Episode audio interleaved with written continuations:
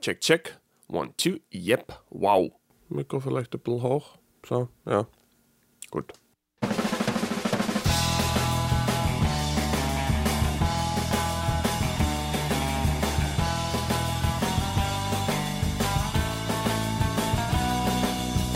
Servus und grüß euch zu Tapacast. Ich bin der Tapa und das ist mein Podcast. In dem rede ich über YouTube, die Welt und alles, was mir sonst so einfällt. Die wichtigste Frage ist erst, wie ist es wieder? Wir haben gerade so 8 Grad, äh, es ist ein bisschen trieb, also eigentlich ein ganz nettes Wetter, äh, vielleicht ein bisschen kalt und ein bisschen windig, also da ging ja noch ein bisschen mehr, aber Frühling absolut vor der Tür. So, gehen wir an mit Feedback. Erste Sache einmal, weil ich letztes Mal die Länderverteilung angesprochen habe.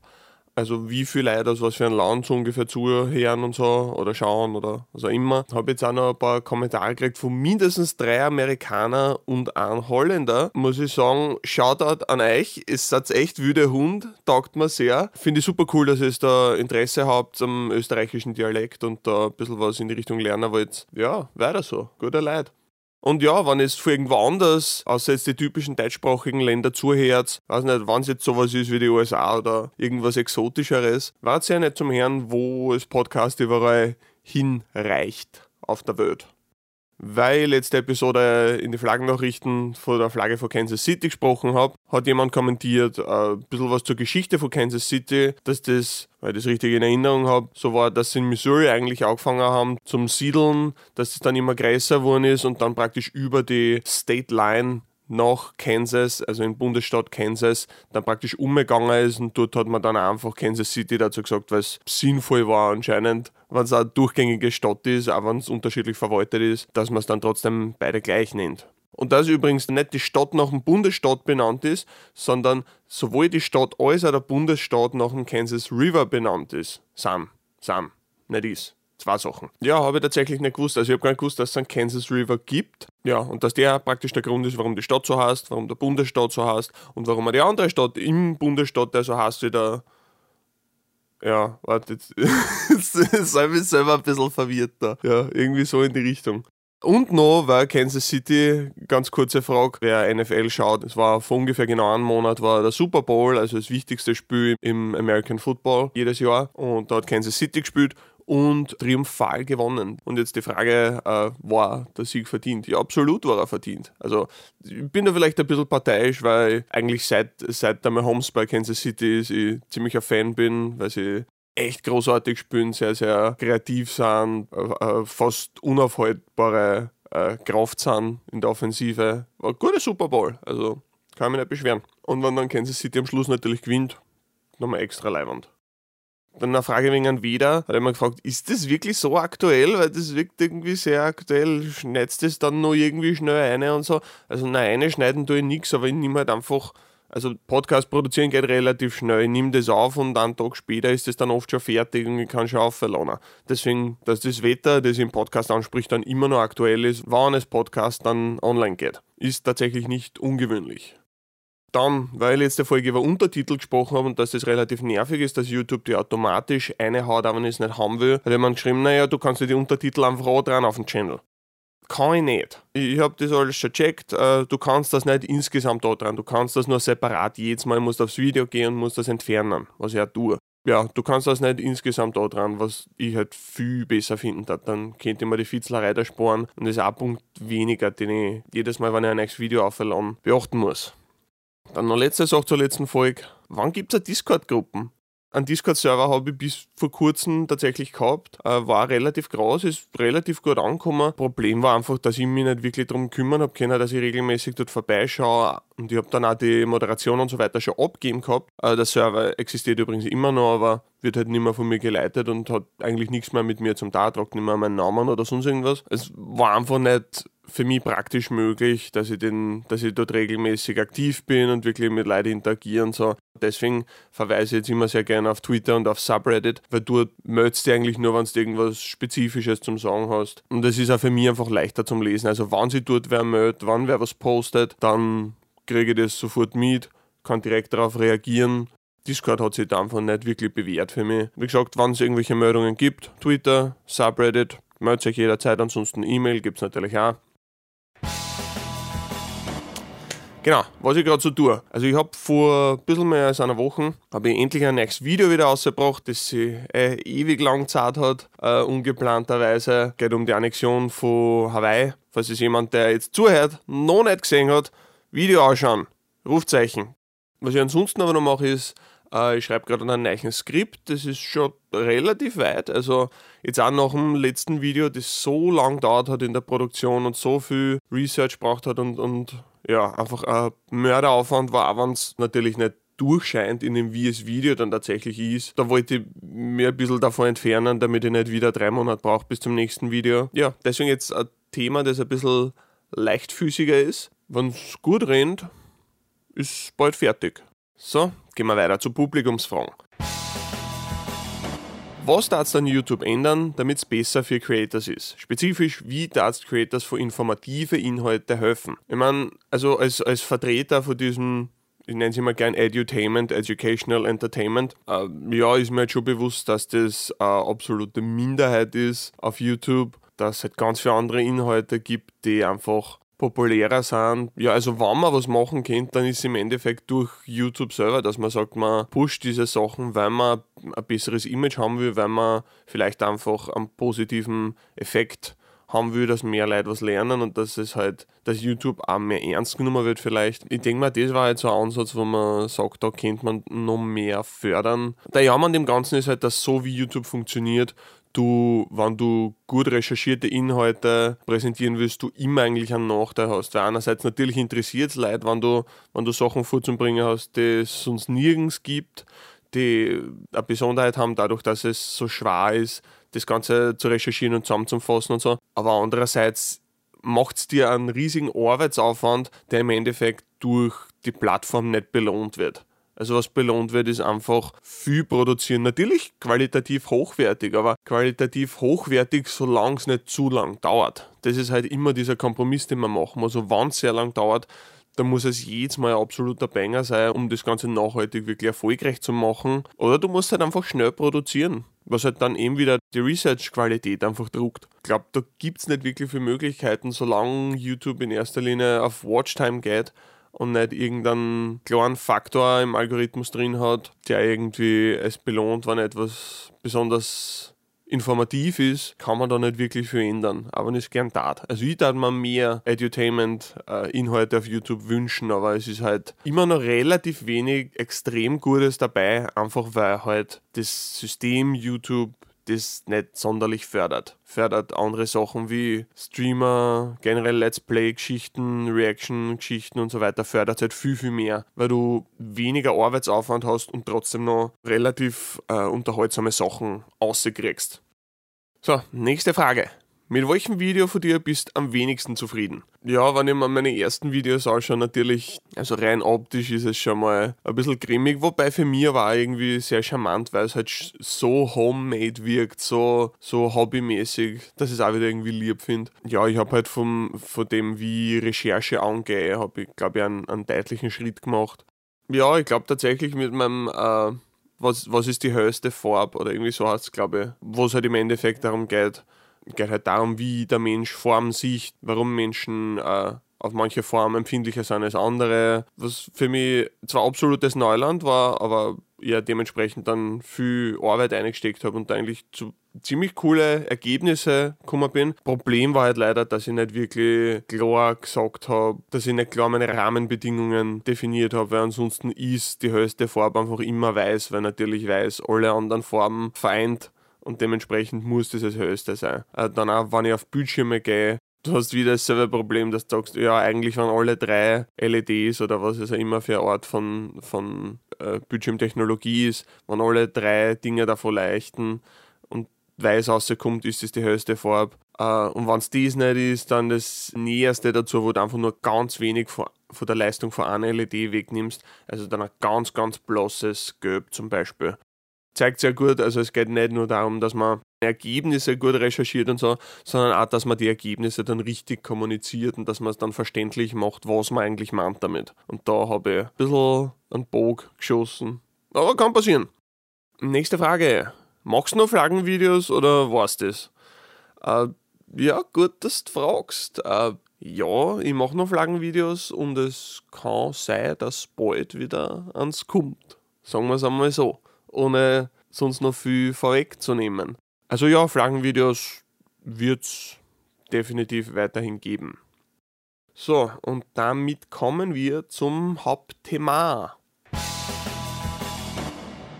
Diesmal ein bisschen was Esoterisches, sagen wir, was mir sehr am Herzen liegt. Ich habe praktisch noch niemanden darüber reden oder schreiben oder sich irgendwie dazu äußern gehört. Nämlich YouTuber machen, und sogar sehr erfahrene YouTuber, machen Thumbnails oft falsch. Was meine ich jetzt mit falsch? Du hast ja bei der Anzeige auf der Website hast du immer, immer ein Thumbnail und darauf hast du dann so ein kleines äh, schwarzes Kastel in der rechten unteren Ecken, wo die Zeit vom Video draufsteht, also praktisch wie lang das Video ist. Früher war das übrigens noch anders, da ist die Zeit dann unterm Video, glaube ich, gestanden oder neben dem Video.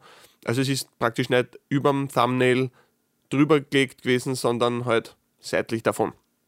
Jetzt ist es schon seit Jahren so, dass es drüber ist, was auch sinnvoll ist, dass du äh, in Thumbnail und die Zeit gleichzeitig im Auge hast, damit du gleich die Einschätzung machen kannst, will ich das sehen, habe ich nur Zeit für das, interessiert mich das nur, dass ich die Zeit praktisch opfern will. Du machst immer so ein bisschen so eine mentale Berechnung, was irgendwie sinnvoll ist, ja, zum Schauen, wo man draufklicken will, wo man die Zeit investieren will oder wo nicht. Also zum Beispiel für mich, wenn ich ein Video zu einem interessanten Thema sehe und dann sehe ich, das ist eineinhalb Stunden lang, dann überlege ich es mir sehr gut, ob ich draufklicke. Also sowas gebe ich mir fast nie weil ich ganz genau weiß, das geht zwar wahrscheinlich sehr ins Detail und es kann auch sehr gut recherchiert sein und so, aber es ist einfach nicht die Verdichtung von Informationen, die ich gern hätte. Also ich finde, eine der größten Sachen, die man machen kann, ist ganz viel Informationen nehmen und die wichtigsten Sachen ausfiltern, weil es schwirrt so viel Information herum und meine Hauptaufgabe als, als Educational Communicator oder wie man es auch immer nennen will,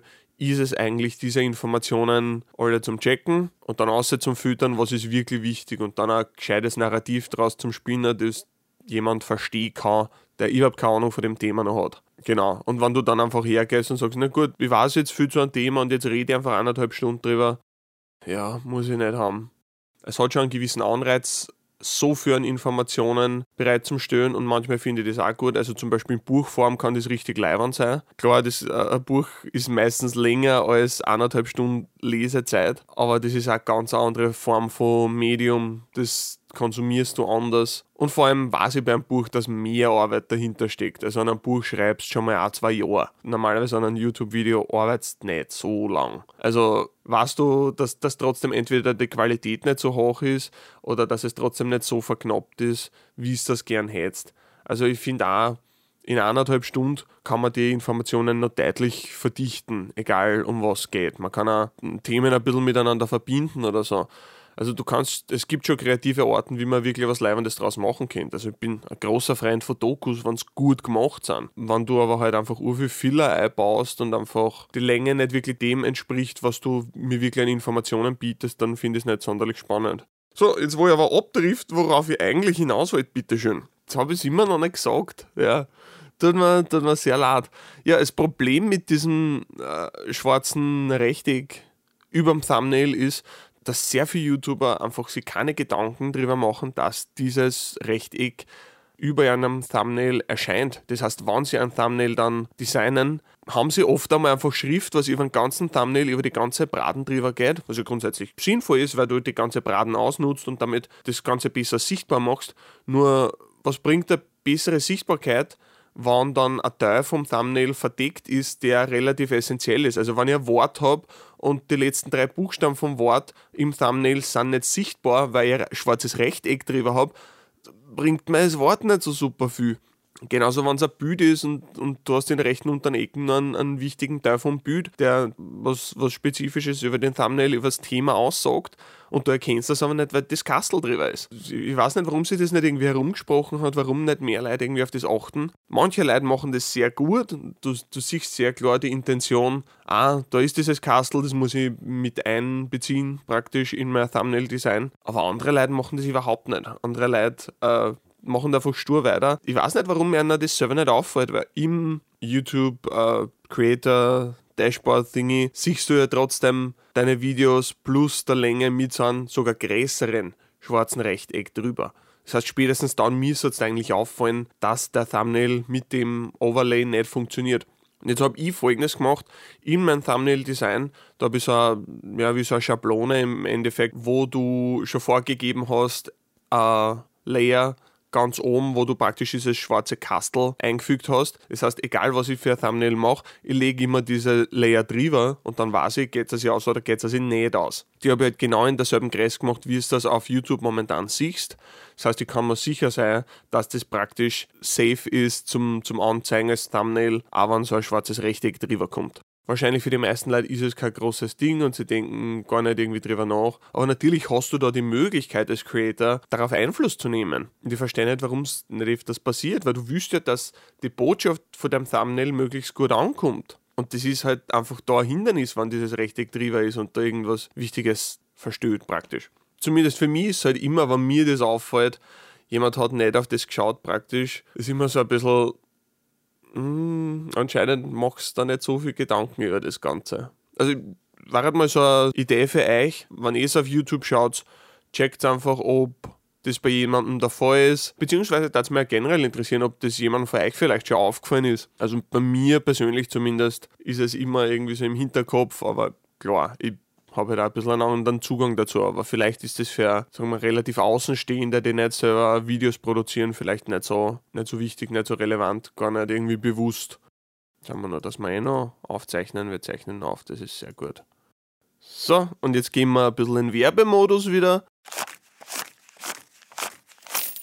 Ich habe mir aber gedacht, das wird fad, wenn ich jetzt jede Folge einfach nur von Patreon erzählen, vom Merch, das ich habe und so. Dafür mache ich jetzt ein bisschen was anderes. Nämlich, mir ist immer wieder mal vorgeschlagen worden, warum ich nicht ein PayPal-Konto mache, wo die Leute einfach hinspenden können, wenn sie mich unterstützen wollen. Ich finde das super nett, wenn Leute das anbieten. Ist eine echt leibende Geschichte und wie gesagt, jede Art von Unterstützung wird wertgeschätzt. Trotzdem gibt es aber ein Problem mit solchen Einmalzahlungen. Der wichtigste Punkt, warum ich Patreon viel, viel besser finde als irgendeine Art von Einmalzahlungen, ist ganz einfach, dass es eben keine Einmalzahlungen sind, sondern dass Patreon langfristig ist. Außer man tritt halt bei und, und steigt nach einem Monat sofort wieder aus. Das ist im Endeffekt dasselbe. Kann man auch machen.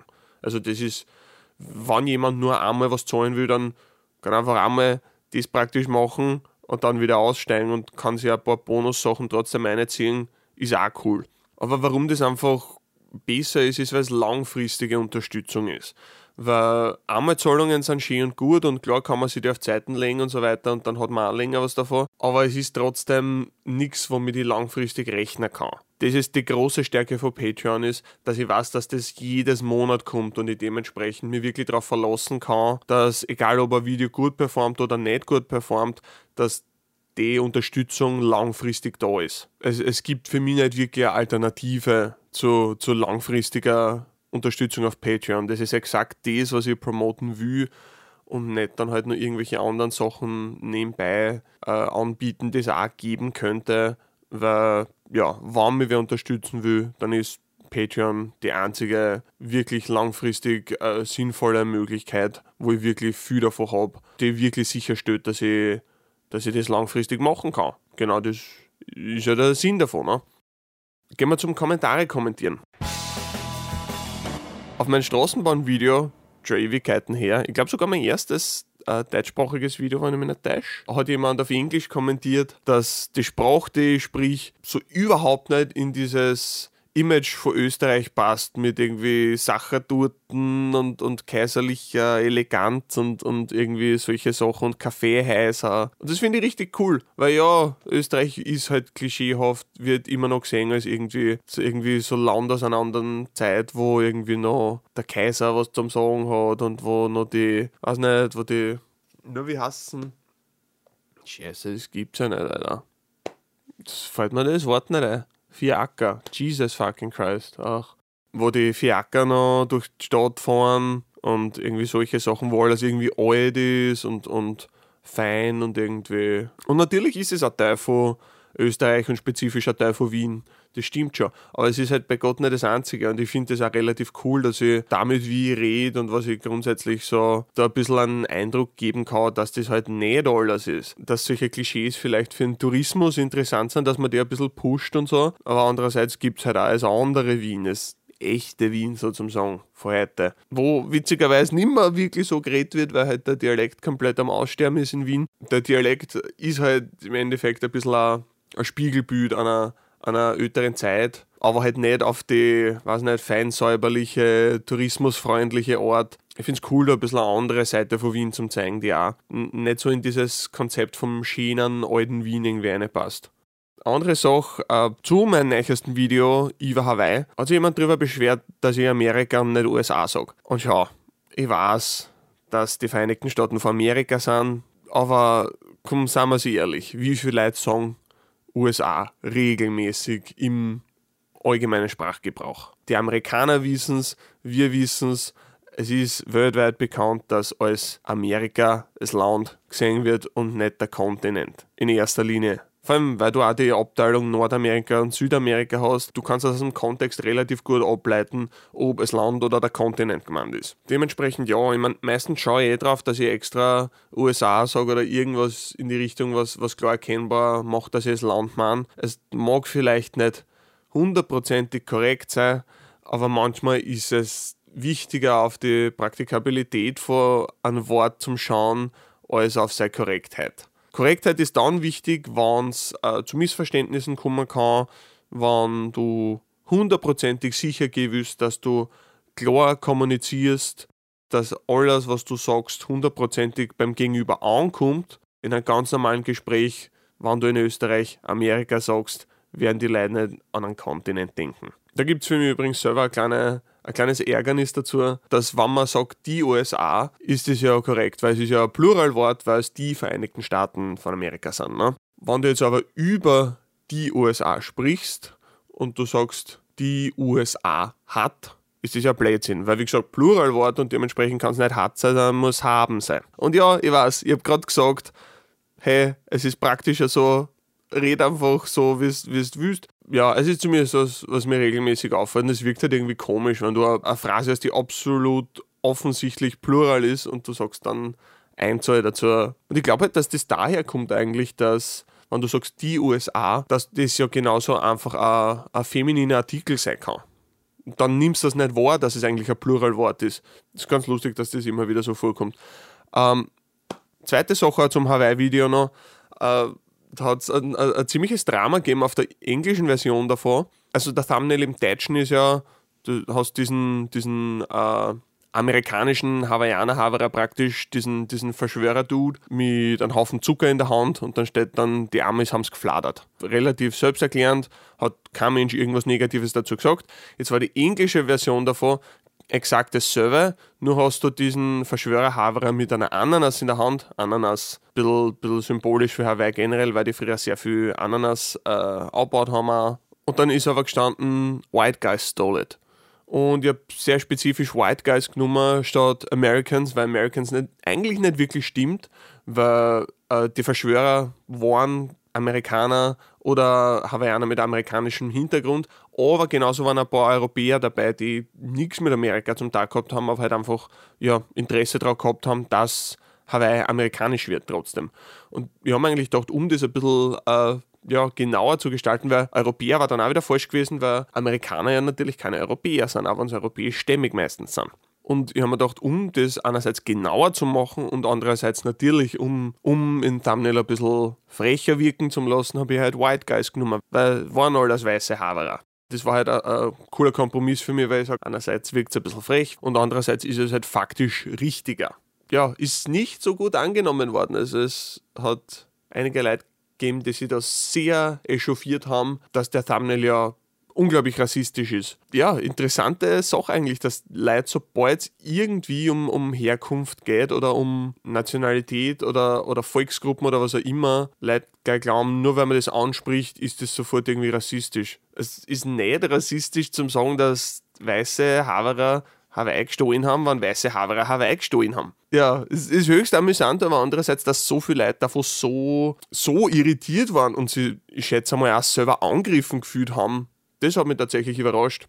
Weil es war nicht irgendwie böswillig gemeint, das war nicht irgendwie nicht so, oh, die Weißen sind so bäs. Ich meine, komm, ich hab was gegen Weiße. Ein österreichischer Whiteboy äh, hat, was, hat was gegen Weiße. Und ja, im Endeffekt, jetzt, jetzt habe ich ein Thumbnail geändert. Nicht wirklich deswegen, nicht weil das so große Probleme gemacht hat, sondern einfach deswegen, weil das Video halt nicht gut angekommen ist und nicht gut performt hat.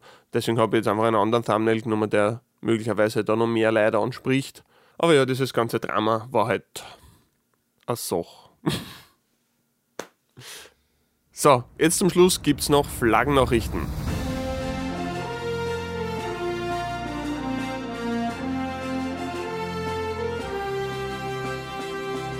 Nämlich, äh, es geht schon wieder um eine amerikanische Flagge. Es tut mir echt leid, aber ich kann nichts dafür, wann, wann die größten Flaggennachrichten der, der momentanen Zeit halt aus den USA kommen. Auf jeden Fall geht es um die neue Flagge von Utah.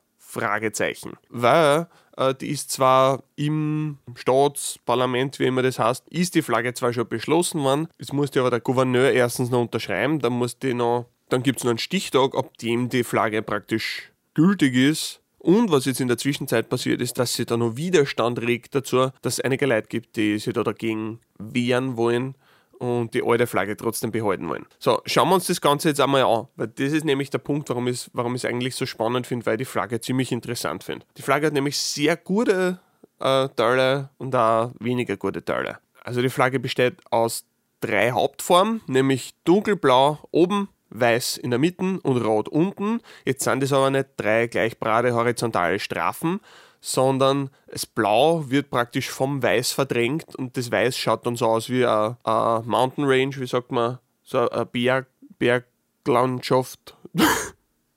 und das, das Weiße bildet dann, der weiße Strafen bildet dann halt so Berg praktisch, wodurch der, der blaue Teil dann halt schmaler wird und der rote ist dann ganz normal horizontal. Also das Ganze schaut dann im Endeffekt aus wie eine, eine Landschaft, wo du, wo du roten Sand hast oder einen roten Boden einfach, weiße Berg und dann einen dunkelblauen Himmel. Jetzt ist aber in diesem weißen Strafen hast du ein Sechseck, ein dunkelblaues, in das dann nochmal einlassen ist eine gelbe Umrandung praktisch von dem Sechseck und in dem Sechseck dann einen gelben äh, wie sagt man da, Bienenbau, Nein, das heißt Bienenstock, so, einen gelben Bienenstock und unter dem gelben Bienenstock gibt es dann noch einen weißen Stern mit fünf Zacken.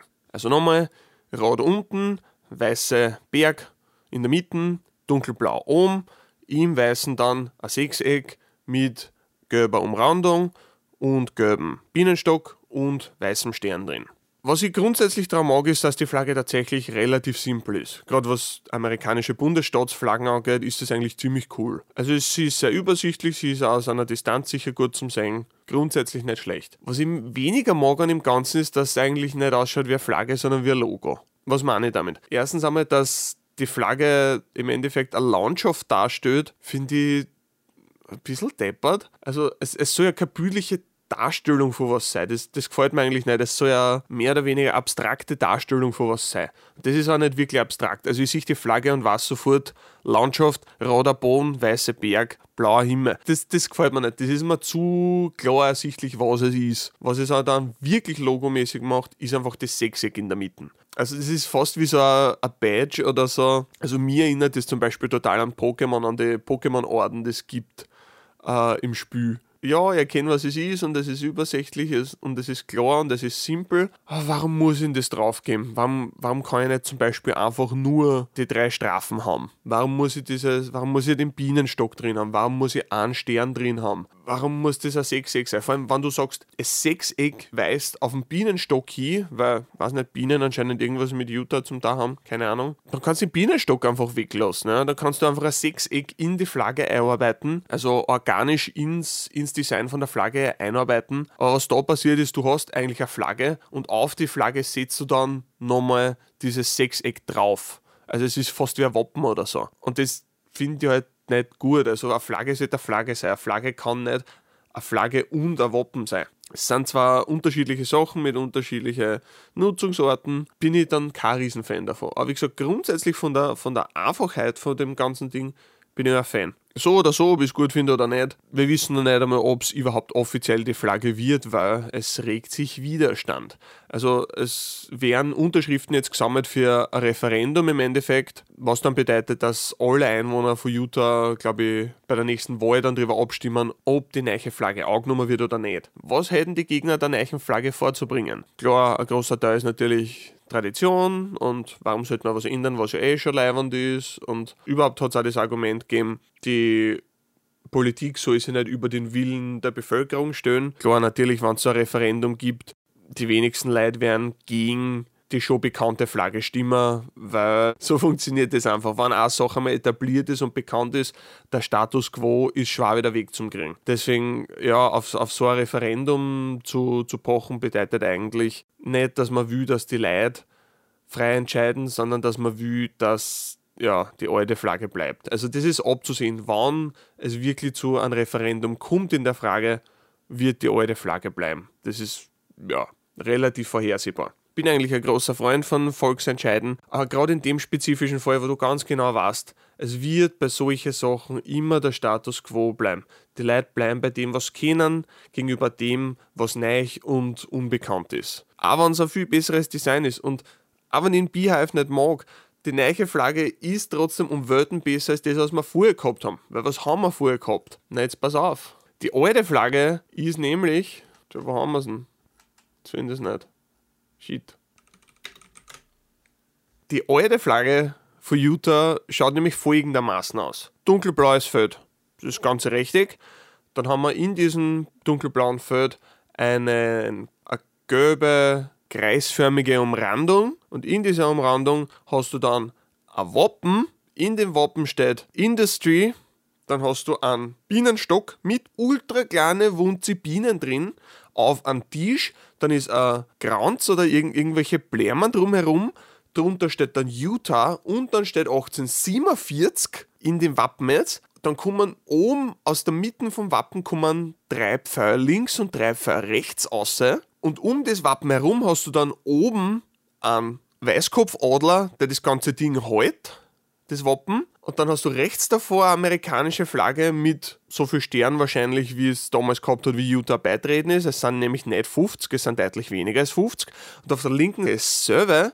Die Flagge hat sogar einen Stecken drauf und auf dem Stecken hast du noch am Kopf eine Verzierung sogar, so einen Stachel oben. Und unter dem Wappen, in dem ja 1847 steht, hast du das Jahr 1896 dann auch noch stehen. Das heißt, du hast zweimal eine Jahreszahl drin stehen, du hast zwei andere Flaggen drin, du hast ein Wappen drin, was viel zu viele Details hat, in dem steht sogar Industry drinnen.